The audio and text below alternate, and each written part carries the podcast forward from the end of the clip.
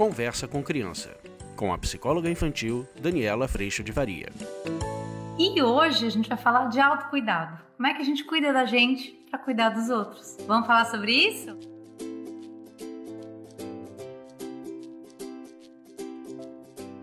Gente, hoje eu queria trazer para vocês algo que tem aparecido muito lá no curso online. Eu acho que a gente está cuidando disso intensamente e eu queria propor isso para você. E se você quiser fazer isso junto numa caminhada bem grande, como uma grande família, eu te convido para vir fazer parte aqui desse grande, grande, grande caminho que é o curso online. Ele é feito para pais e mães e também para profissionais. A gente tem, além de todo o conteúdo gravado, você pode por um ano acessar todo o conteúdo e também participar dos nossos encontros ao vivo. Até três vezes por semana para pais, você pode participar de um ou de todos, e duas vezes por semana para profissionais.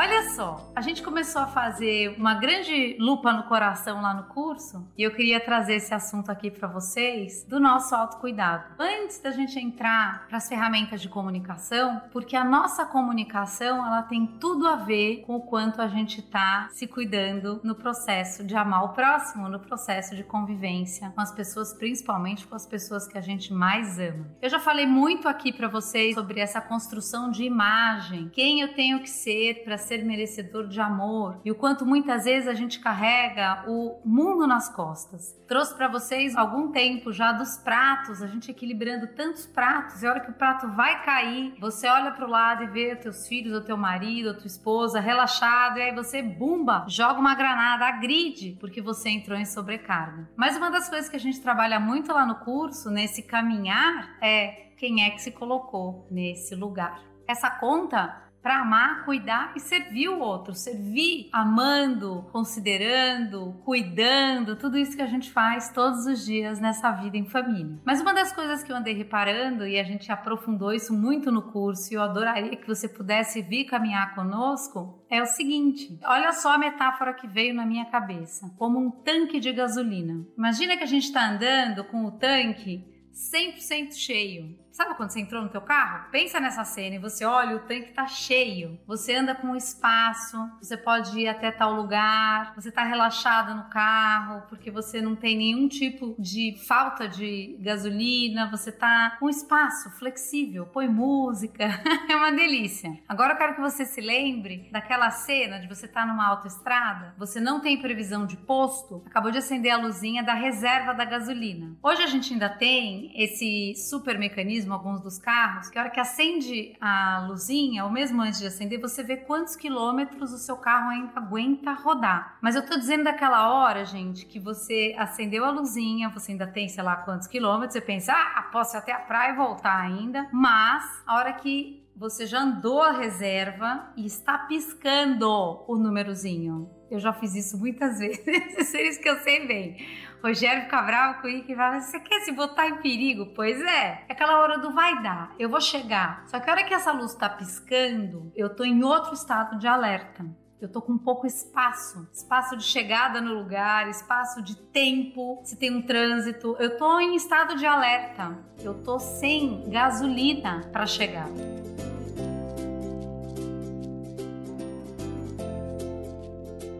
E uma das coisas que a gente se divertiu muito na semana passada no curso falando sobre isso é exatamente essa analogia do autocuidado. Como é que a gente está cuidando da gente para poder cuidar dos outros? Uma das coisas mais lindas que eu adoro ler na Bíblia é a história do ame a Deus sobre todas as coisas e o próximo como a ti mesmo. Você não pode se abandonar para cuidar dos outros. E esse, gente, talvez seja o lugar mais frequente que a gente possa observar dentro das nossas casas. Como é que você pode observar que isso está acontecendo? Ou seja, você tá lá, acordou e você foi indo e se desrespeitando e se desconsiderando e não se ouvindo, não se dando minutos de descanso, minutos de um cafezinho, de você e tá bom para mim tal coisa, se considerando, sabe, aquela história do scanner que eu trouxe para vocês muito aqui. Um filho faz uma pergunta: "Mãe, você pode fazer tal coisa de almoço?" Escaneie-se.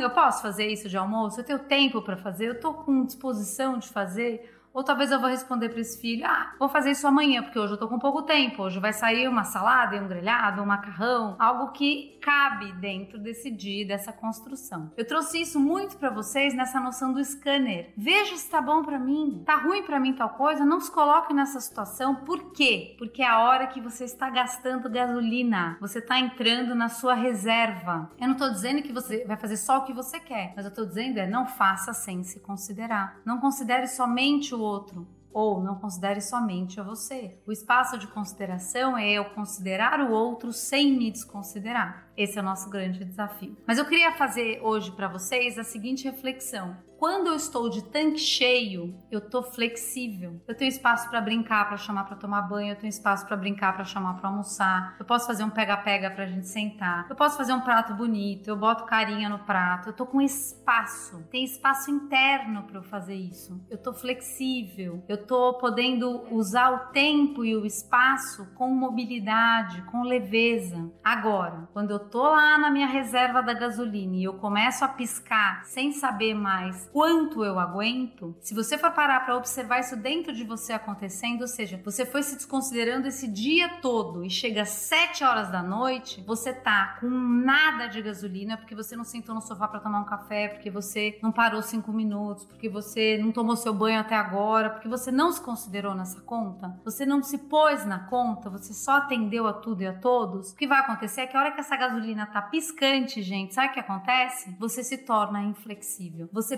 perdeu espaço. Você não anda mais dois quilômetros. Você vai arrastar as coisas num espaço curto de tempo, de espaço físico, de espaço interno, de relação com o outro. Eu não quero mais ouvir o outro. Eu cheguei no meu limite.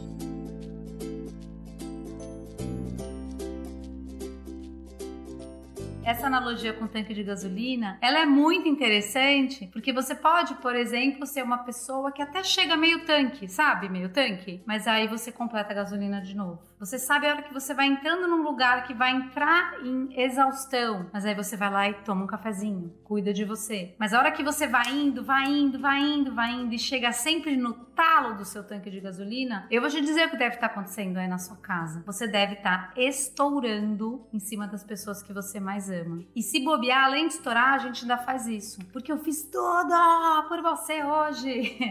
Eu fiz isso, eu fiz aquilo. Ela fez porque quis. E se não podia fazer, fez desse jeito, esgotando toda a tua energia e toda a tua disponibilidade, toda a sua flexibilidade, toda a sua alegria, porque provavelmente você pensa que você precisa ser essa pessoa para que você tenha valor. Aí a gente volta para essa ideia de persona. Gente, a lupa no nosso coração, a gente entender os nossos propósitos, por que, que a gente se bota nessa situação, o que, que a gente tá querendo, será que a gente tá amando os outros, a gente só quer ser amado? Será que você tá achando que você tem que ser perfeita para ser amada dentro da tua própria casa? E nesse sentido a gente acaba agredindo as pessoas. A hora que a gente começa a viver esse autocuidado, responsabilidade pelo que sai da minha boca, espaço de perdão caso saia a granada, e eu certo e certa de que eu tô fazendo o meu melhor possível para considerar o outro sem me desconsiderar, a gente começa a caminhar um dia de cada vez, atentos, atentas ao nosso tanque de gasolina, atentos para não pegar mais coisa do que a gente dá conta, atentos ao auto-respeito, ao auto-cuidado, para que eu possa amar e cuidar do outro. Se você não parou para pensar ainda em como é que anda teu tanque de gasolina, eu vou te convidar a pensar. O mais importante nesse entendimento de autocuidado é a gente entender que somos nós quem nos colocamos nessa situação. Normalmente em busca de aprovação, reconhecimento, amor ou em busca de valor, porque a gente entende que só assim a gente tem valor. Amar o próximo como a ti mesmo e amando a Deus sobre todas as coisas é um lugar de paz e de construção, não é um lugar de tanque a zero piscando e desse lugar tão apertado que muitas vezes a gente percebe. Gustavo, tão apertado, tá muito apertado.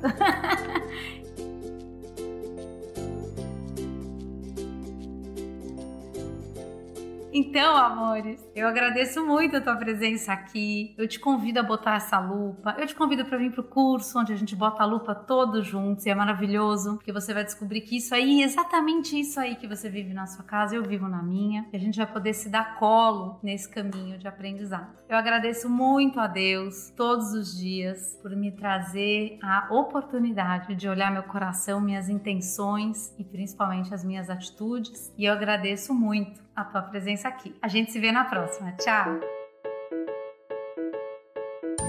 Você acabou de ouvir Conversa com Criança, com a psicóloga infantil Daniela Freixo de Faria. Mande seu e-mail para conversa@danielafaria.com.br.